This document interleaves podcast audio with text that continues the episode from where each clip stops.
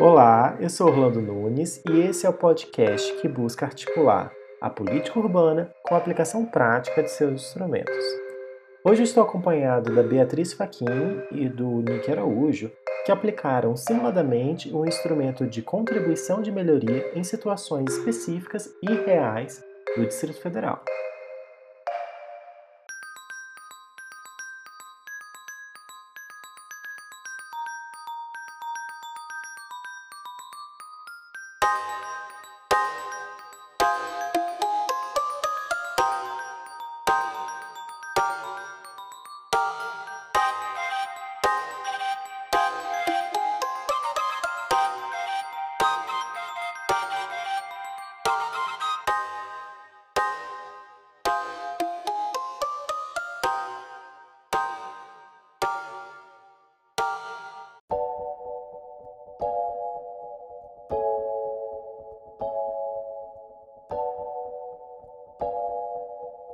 Vou pedir para eles se apresentarem.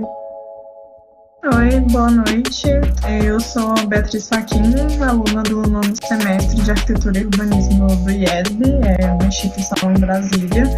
E esse semestre especificamente também participei da matéria de Planejamento Regional e Urbano 3, onde a gente pesquisou vários instrumentos da cidade ao longo do semestre, mas especificamente me aprofundei em contribuição de melhoria.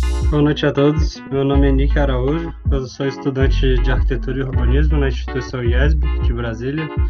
E esse semestre eu estou realizando a matéria de projeto regional urbano 3 e eu decidi estudar sobre a ferramenta de contribuição de melhoria.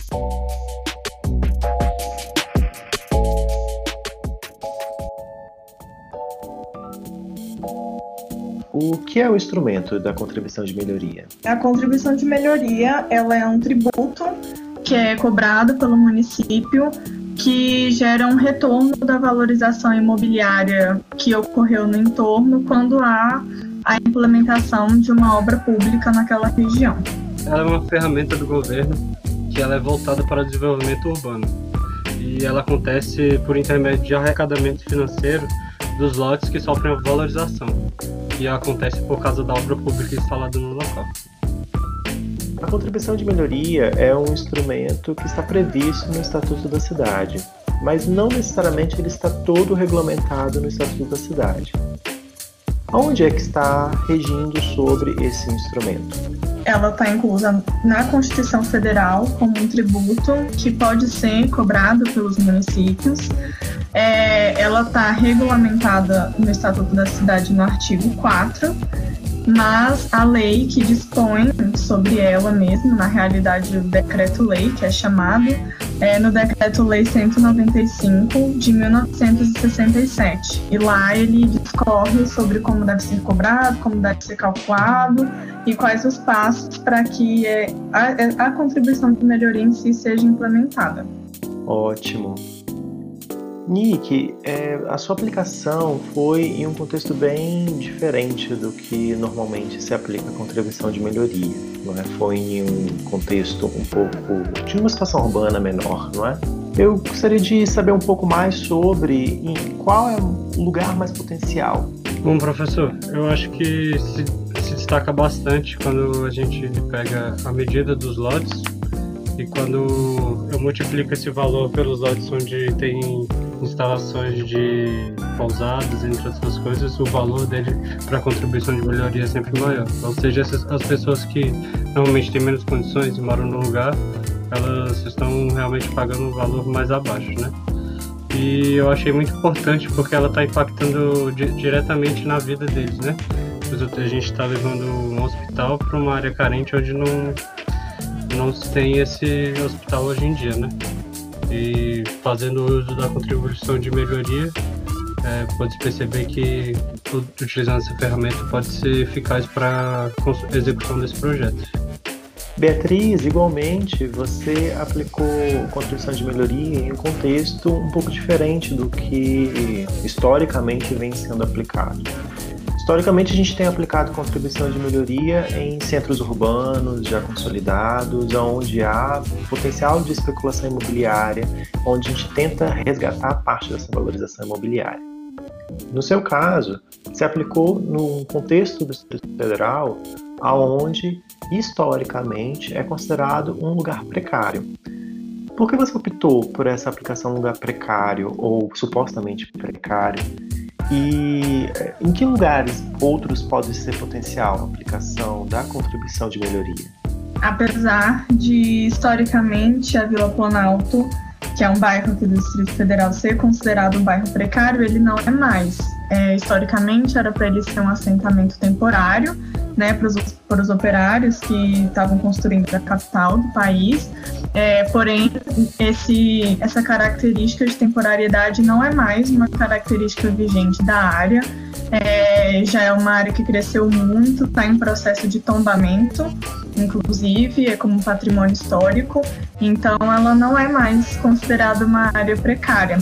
Então, por isso é que é possível implementar a contribuição de melhoria ali porque ao implementar uma obra pública, né, que é da onde prevém exatamente a contribuição de melhoria, é onde ela pode ser aplicada, é, ali há um aumento é, da valorização do imóvel do entorno dessa aplicação.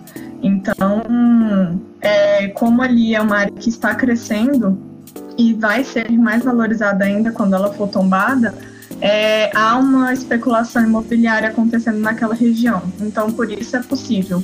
Não é, é não é muito, não gera muitos frutos, vamos dizer assim, você instituir a contribuição de melhoria em assentamentos precários, de interesse social ou em áreas rurais, porque os assentamentos de interesse social ou precários, eles são exatamente os que precisam das obras públicas, né? Que é em cima do que pode ser cobrada a contribuição. Então, apesar deles estarem recebendo uma valorização, é, muitas vezes eles não têm como marcar com isso. Agora, os lugares que têm uma alta especulação imobiliária ainda assim recebem uma obra pública que vai valorizar mais ainda o imóvel e aquele bairro, é, aí sim é, são os lugares de maior potencial para você aplicar. Não adianta aplicar também em espaços rurais, exatamente porque é, são espaços onde o entorno não tem muitos imóveis, né? Então, não há uma valorização ali do entorno para você aplicar e cobrar dos usuários com é, um bairro residencial ou comercial, por exemplo.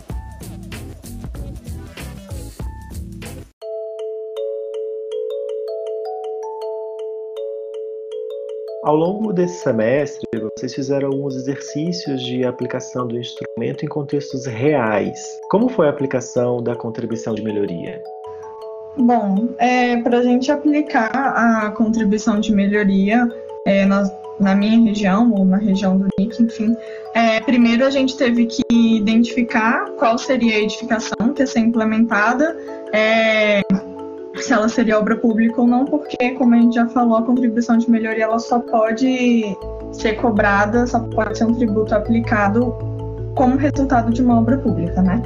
Então, no meu caso, é uma escola e a primeira coisa que a gente fez foi identificar, através de estudos de caso, é a região do entorno que sofreria uma valorização com a implementação dessa edificação.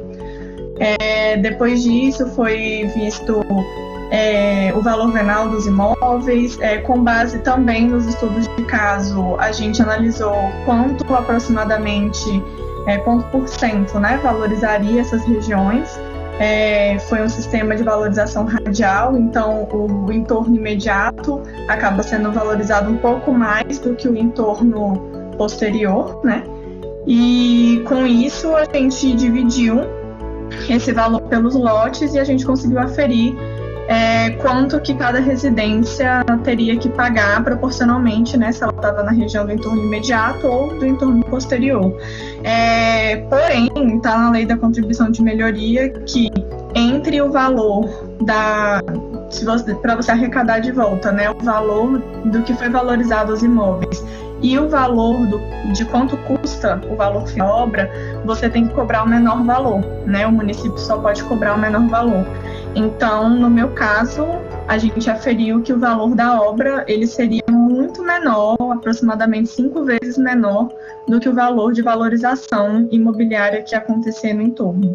Então, fez o mesmo processo de dividir proporcionalmente pelos lotes, é, só que ao invés de dividir o valor final de valorização imobiliária, a gente dividiu o valor é, efetivamente do custeio da obra. Bom, é, a aplicação de contribuição de melhoria, no meu caso, é, na minha área, é, se localiza em São Jorge, no Goiás, né? É um vilarejo.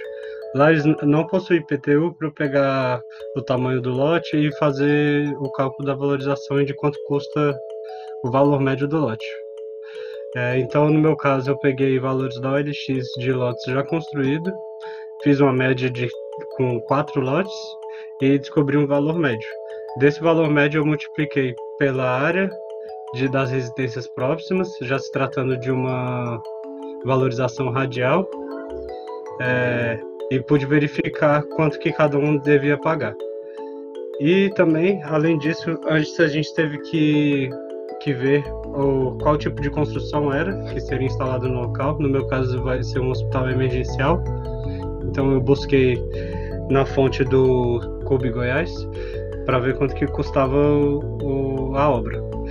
A gente viu que a valorização total gerada era bem maior que o valor total da obra. Então optou-se pelo rateio do, total, do valor total da obra, em vez do, do valor total de gerado, né? Valorização gerada. Então, Nick, deu para perceber que houve uma série de dificuldades ao longo da aplicação, né? Dificuldades no sentido de falta de dados, por vezes, por vezes a insuficiência da situação urbana que compromete um pouco da análise. Quais foram essas dificuldades que você encontrou na aplicação do, da contribuição de melhoria né, nessa, nesse vilarejo? Uma das maiores dificuldades mesmo foi dados para encontrar, né? De, sobre tudo, né? Sobre a quantidade de lotes que tem na região, até a quantidade de moradores exata na região, a gente não consegue encontrar eles sempre, quando se trata dessa região, eles tratam como um global, sendo São Jorge e Alto Paraíso, sendo que esses dois distritos já foram separados anteriormente. Então acho bem precário sim o, a divulgação de dados sobre esse vilarejo, que é tão que atrai tanta gente para lá, né? De fato, as áreas mais interioranas têm recebido pouca atenção na coleta de dados. O mais engraçado é que a situação é, gera uma, um comprometimento da condição urbana. Afinal, são esses pequenos vilarejos ou então cidades pequenas que crescem, se tornam médias, grandes, vão se conurbando, em especial áreas onde tem um grande potencial turístico. A falta de coleta de informações que permita uma série histórica de coletas compromete bastante a aplicação de muitos dos instrumentos. Contribuição de melhoria é um deles, afinal. Se a gente não tem a série histórica de valorização imobiliária naquele contexto, é difícil a gente conseguir mensurar efetivamente o quanto pode haver de valorização decorrente do, da melhoria que o poder público vai construir ali. E a gente não consegue, por exemplo, ou pelo menos fica muito difícil a gente conseguir cobrar a contribuição de melhoria antes da obra ser executada, que é uma das possibilidades previstas legalmente.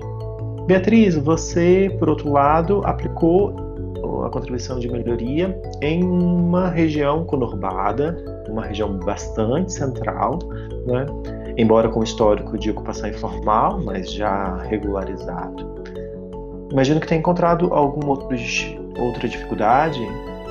A dificuldade maior para mim foi encontrar estudos de caso é, para a gente poder ter como referência, né? o que a, a, porcentagem da valorização que ia acontecer no entorno, é, o tamanho desse entorno, né, quantas quadras, é, para a gente determinar um raio de valorização. Né, então, como ele é um ótimo instrumento, porém ele não é muito aplicado aqui no Brasil, não tem é, uma grande variedade de estudos de caso, é, com vários tipos de obra pública, enfim, para que a gente possa se guiar né, na aplicação do instrumento. E também, como ele não é muito utilizado, É, por exemplo, os estudos de caso que eu e o Nick encontramos, os dois são do mesmo estado, né? Que é o estado do Paraná, que tem sido uma referência na utilização e na implementação desse instrumento. É, mas é o único, assim, que a gente encontrou. Então, e fica muito difícil dessa lei ser melhorada, é, dela se adequar às características, por vezes, de certos municípios. Então, essa foi a minha maior dificuldade, foi encontrar casos, é, estudos de caso, referência, para que eu pudesse me basear e determinar o que eu precisava determinar para aplicar a contribuição de melhoria no meu bairro. E o mais curioso, né, Beatriz, é que a contribuição de melhoria é um dos instrumentos mais antigos que nós temos. Embora antigamente ele não estivesse inserido dentro de uma política urbana, muito mais inserido dentro de uma política econômica, ainda assim era algo muito difundido durante o período militar, por exemplo, no caso brasileiro. Naquele momento, houve uma reforma tributária que reduziu a arrecadação municipal, a alternativa que o governo militar propôs, lá na década de 60, em especial na década de 70, foi que os municípios aplicassem contribuição de melhoria. Inclusive, existiam linhas de financiamento para a questão urbana, onde uma contrapartida do município seria a regulamentação e a aplicação de contribuição de melhoria, fruto das melhorias que aquele financiamento estava sendo destinado. Então, houveram muitos casos de aplicação de contribuição de melhoria, mas na década de 70 isso não era registrado eletronicamente. Então, muita coisa deve ter se perdida, né, que a gente poderia aproveitar hoje para conseguir fazer uma identificação um pouco mais criteriosa e mais assertiva da aplicação da contribuição de melhoria. E de fato, ter casos de aplicação de contribuição de melhoria é essencial Daí a importância, por exemplo, desse podcast, onde a gente tem informações ricas para auxiliar a aplicação em tantos contextos, como em simulações, reproduzindo o que nós estamos fazendo aqui, ou até mesmo numa aplicação prática.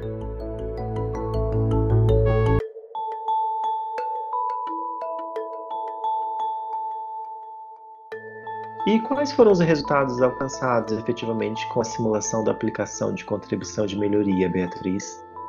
No meu caso, eu pude perceber que a valorização imobiliária do entorno, é, eu considerei duas quadras, né, baseada, baseado nos estudos de caso de, do Paraná que a gente encontrou.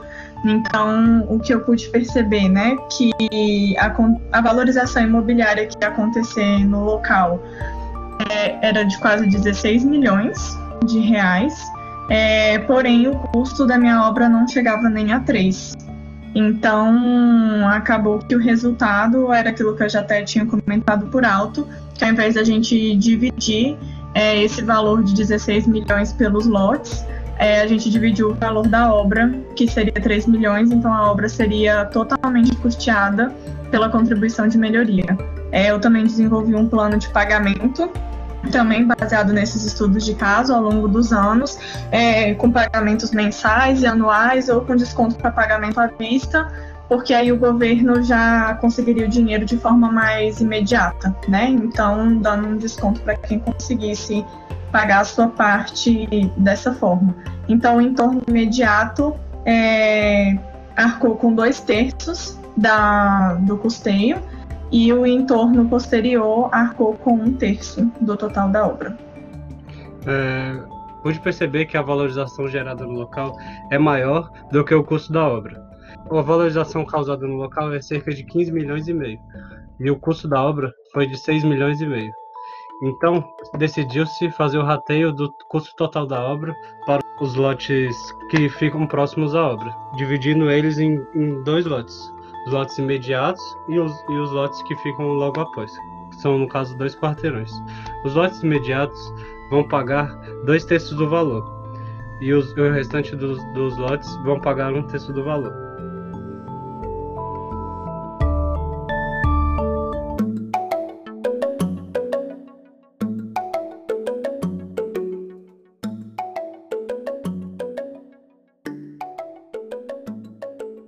Antes de iniciar o podcast, é, a gente percebeu que os entrevistados de hoje tiveram uma pesquisa muito aprofundada, buscando referências para a aplicação do instrumento do Estatuto da Cidade, ou casos de aplicação, no caso específico aqui de contribuição de melhoria. Então a gente solicitou que eles trouxessem algumas fontes que podem ser técnicas ou espaços até mesmo informais de debate sobre contribuição de melhoria para você ouvinte ficar mais informado e se aprofundar no assunto. Então a gente entra no nosso último bloco. Onde está? Nick, onde está a referência para a contribuição de melhoria? É, no meu caso, o que ajudou bastante foi eu encontrei no site Ciduscom Goiás, que é onde eu encontrei o valor total da minha obra, onde eu pude fazer o, o valor mais ou menos de quanto eu ia gastar no total da obra da, do hospital. Esse foi um site que mais me ajudou na minha pesquisa. Ótimo! A gente vai colocar aqui na descrição do podcast o endereço para você consultar. Ciduscom Goiás. Beatriz, onde está a sua referência?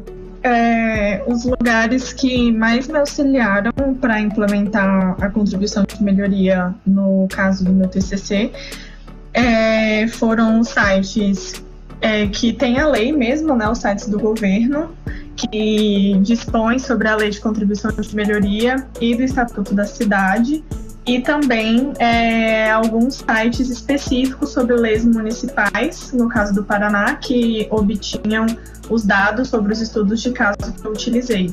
Então, esse, esses dois links, tanto das leis em si quanto dos estudos de caso, foram que me auxiliaram a implementar o instrumento. Perfeito. Professor, fazer um jabá também, falar do, do canal, do seu canal. Porque lá eu também encontrei, Ah. de melhoria. Pode falar, por favor. Então deixa É, eu acho que o eu marco É, né? o professor tinha que falar que a gente tem um canal lá, a gente é famoso já. Não é? Não sei se você reparou, acho que foi no seu, Beatriz, que alguém comentou muito bom. Geralmente o povo não comenta muito, né? Até que assistem bastante, mas não comentam muito, não. Mas foi, é, comentaram lá, tem um comentário no vídeo. muito boa explicação. Um outro canal que eu pude encontrar várias questões de relacionadas a projetos urbanos é, foi o canal do professor Orlando VR Nunes no YouTube. É um canal que eu recomendo para todo mundo que deseja se aproximar mais no conhecimento. esse eu também recomendo, afinal, dá muito trabalho ficar editando os vídeos e colocando lá. Obrigado, Nick, pelo jabá. Valeu, professor.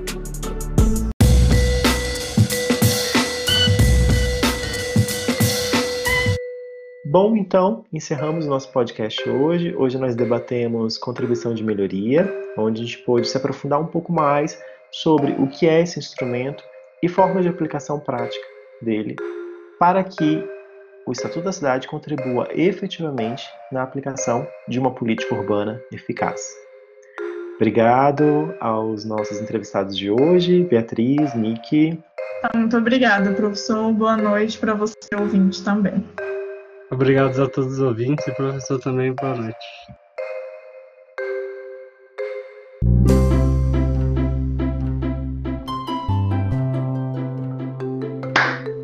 Perfeito. Uma- Fechamos. Ah, Agora fechamos. Oi?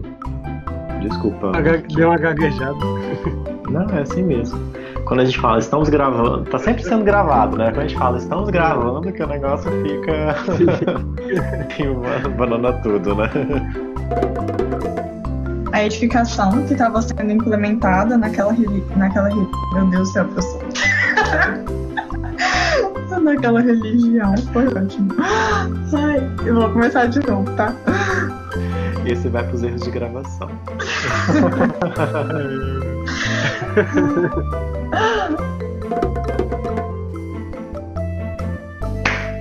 Se vocês quiserem falar alguma coisa de encerramento, podem falar. Senão vai terminar assim mesmo. Falar nada não, professor, só se for boa noite. Pode ser, pode ser obrigado, boa noite ouvinte. Tá bom, eu vou falar então.